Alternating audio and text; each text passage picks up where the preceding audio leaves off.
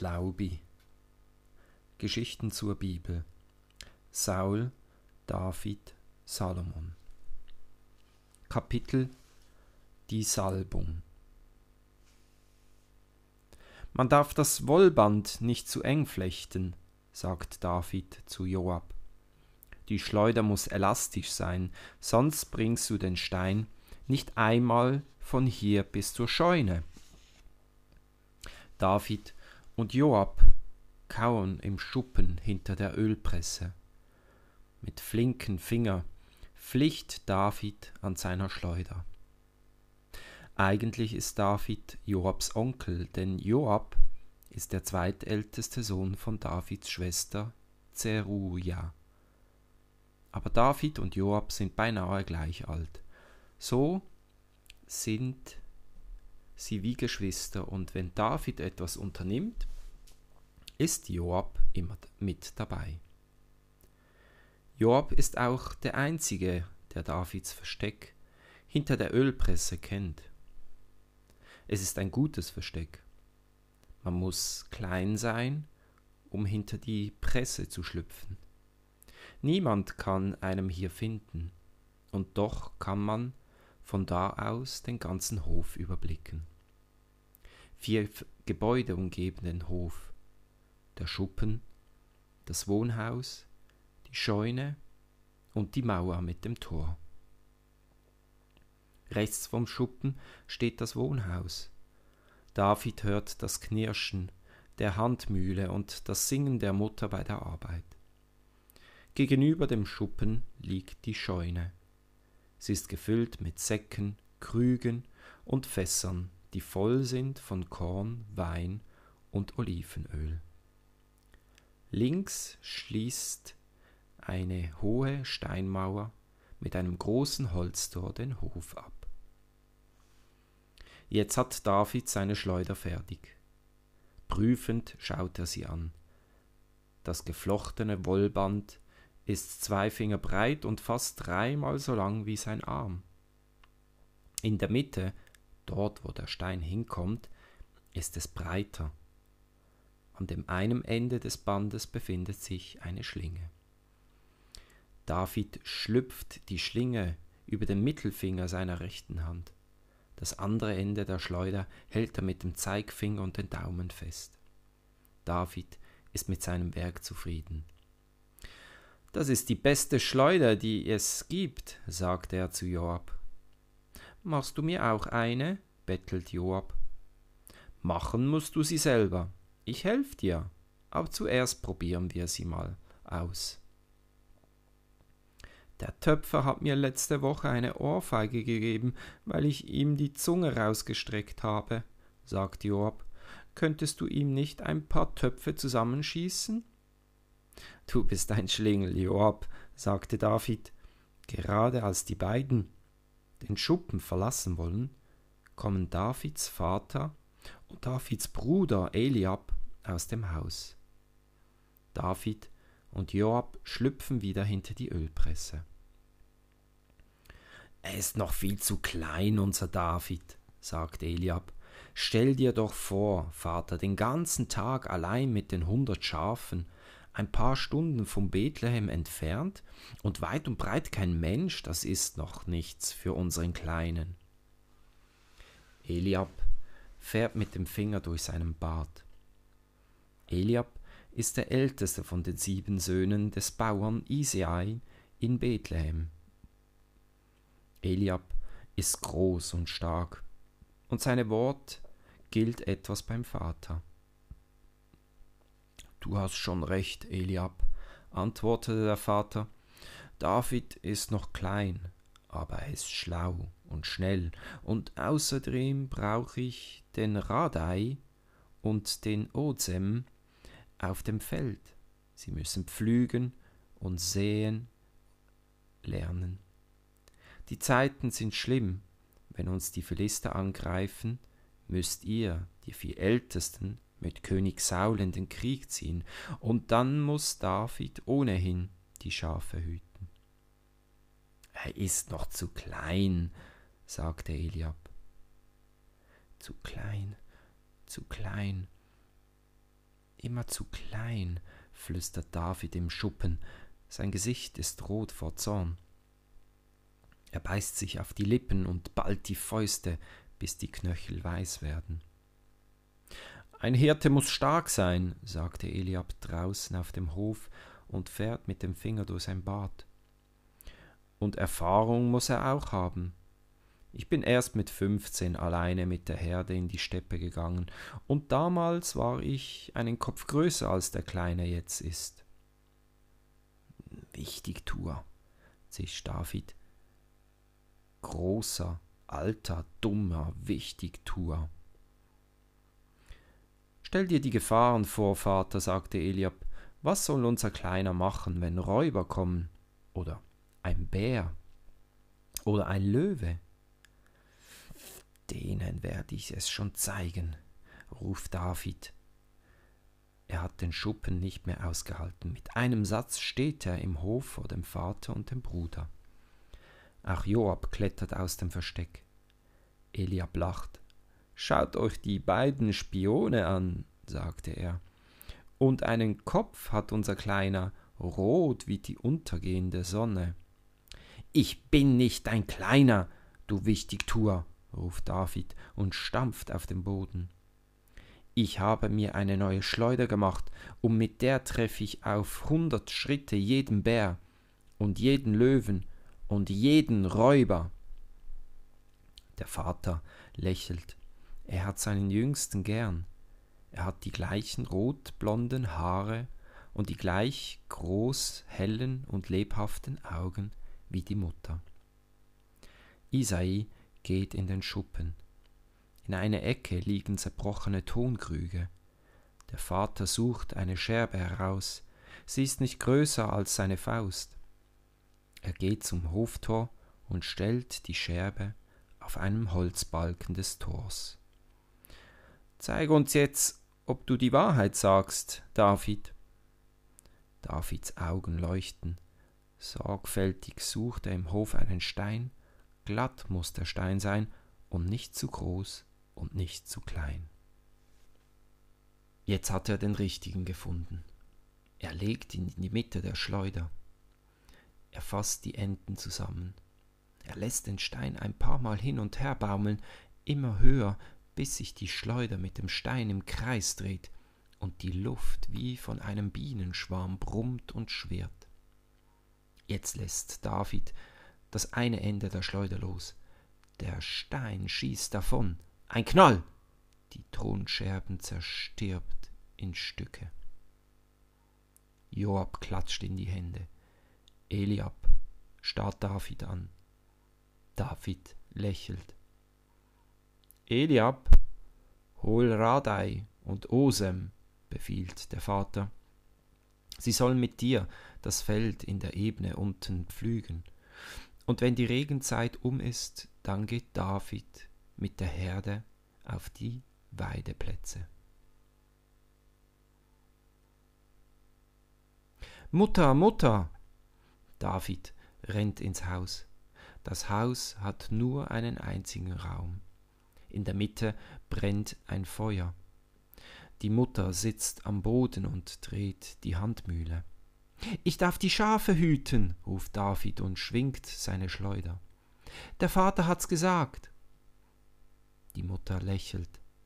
Sie streicht sich die Haarsträhne aus dem Gesicht. Ihre Hände sind weiß vom Mehl. Hast du denn keine Angst vor den wilden Tieren? fragte sie. Ich habe ja meine Schleuder, sagt David. Die Schleuder hilft nicht immer, sagt die Mutter. Nur Gott kann immer helfen. Eine Weile ist es still. Man hört nur das Knistern des Feuers und das Knirschen der Mühlsteine. Sing mir das Lied von der Zuflucht, sagt Mutter. An der Wand hängt eine Leier. Zehn Seiten sind über einen geschnitzten Holzrahmen gespannt. David holt die Leier, seine Hände fahren über die Seiten. David singt, Gott ist mein Licht und mein Heil, vor wem sollte ich mich fürchten? Der Herr ist meines Lebens Zuflucht, vor wem sollte ich erschrecken? Wenn Bösewicht mich überfallen, mich zu zerfleischen, mein Dränger und meine Feinde, so müssen sie straucheln und stürzen. Hell klingt Davids Stimme durch das große Zimmer. Es ist ein altes Lied, das er singt, und doch tönt es aus Davids Mund wie neu. Als David fertig ist, fährt ihn die Mutter mit der Hand durch die langen, rotblonden Haaren. Sie lächelt und sagt, wenn du singst, David, wird alles Dunkle hell und alles Schwere wird leicht.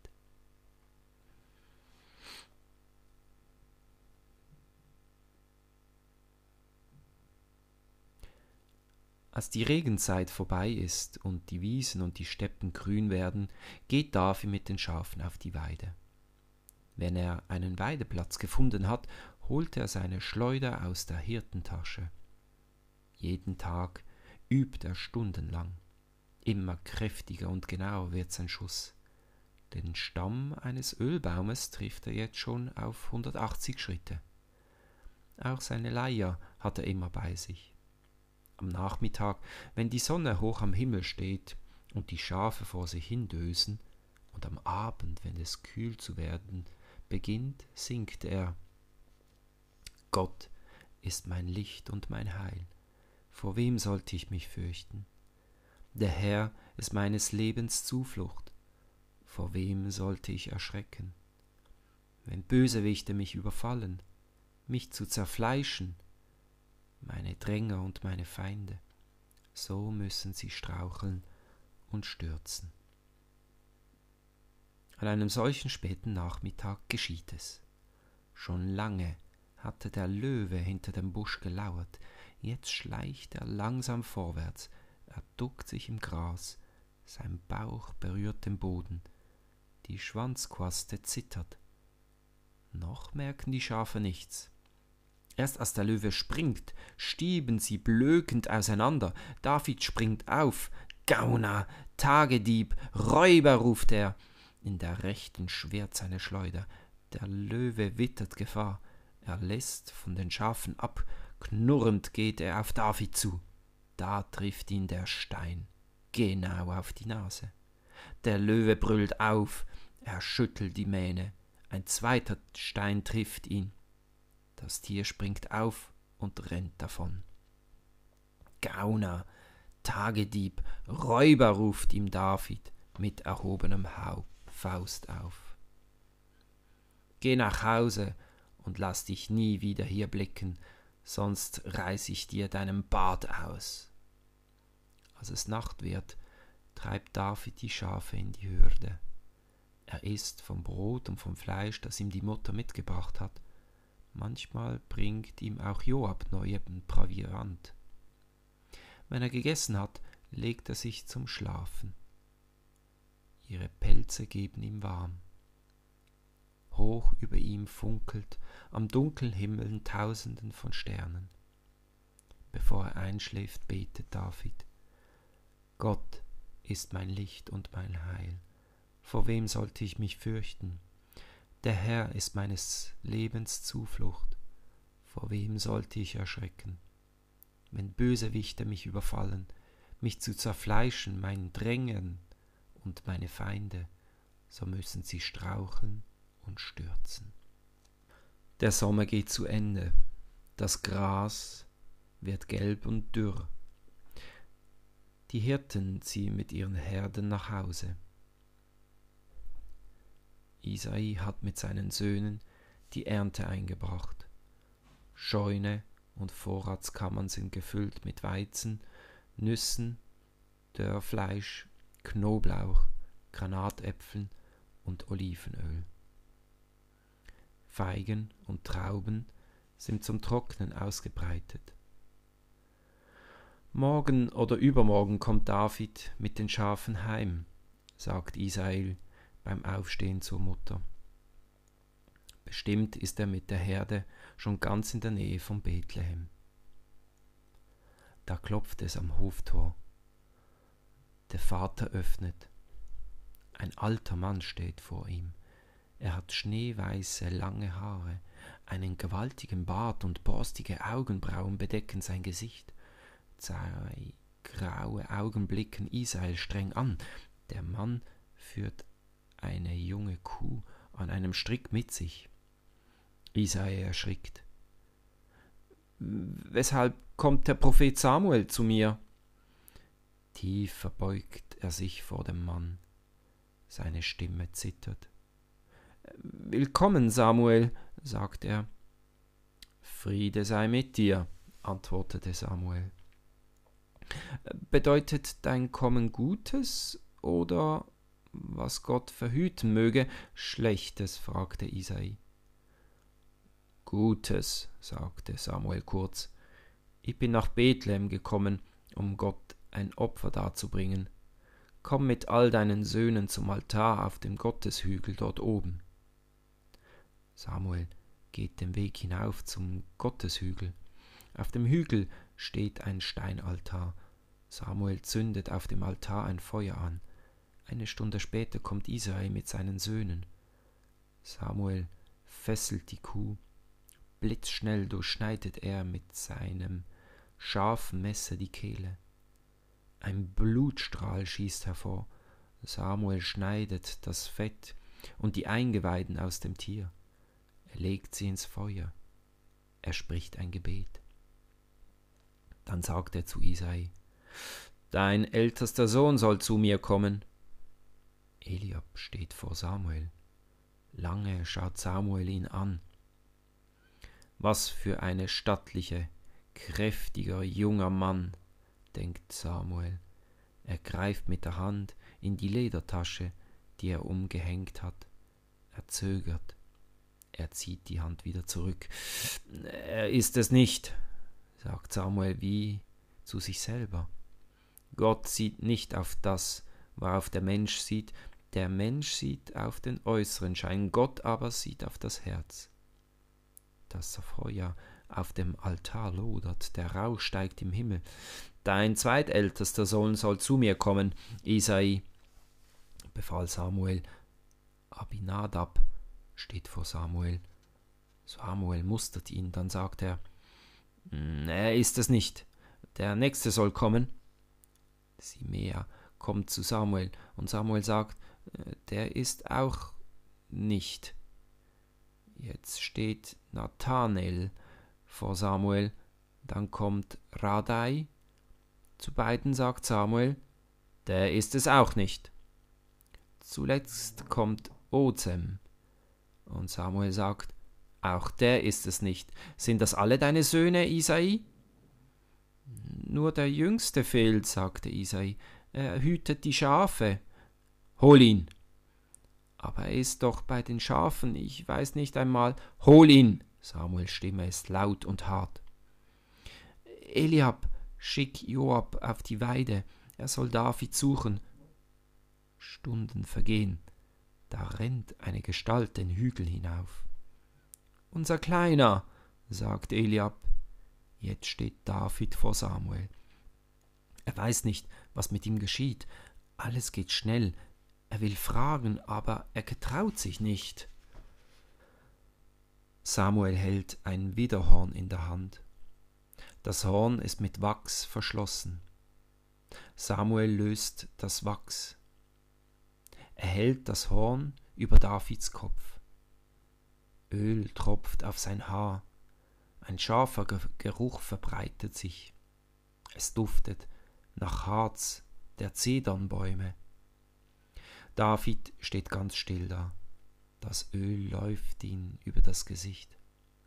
Als David aufschaut, blicken ihn zwei graue Augen unter buschigem Brauen an, als wollten sie ihn durchbohren. David weicht den Blick nicht aus. Da ist es ihm, als ob Samuel unter dem Bart lache. Das Opfer ist beendet, sagte Samuel, ohne ein weiteres Wort geht er weg den Hügel hinunter. Isai schüttelt den Kopf. Was hat das zu bedeuten? fragt er. Eliab lacht. Unser Kleiner ist gesalbt worden. wie ein König, sagte Abinadab. Der kleine David als König? lacht Osem. Isai blickt Osem und Abinadab zornig an. Redet kein Unsinn, sagt er. Wir haben einen König in Israel. Saul ist unser König, aber man salbt ja auch die Propheten. Vielleicht hat Samuel unseren David für seinen Prophetenschule in Rama ausersehen. Unser Kleiner ein Prophet, spottet Abinadab. Ich bin nicht euer Kleiner, ruft David. Jetzt wird's nicht gestritten, sagte Isai.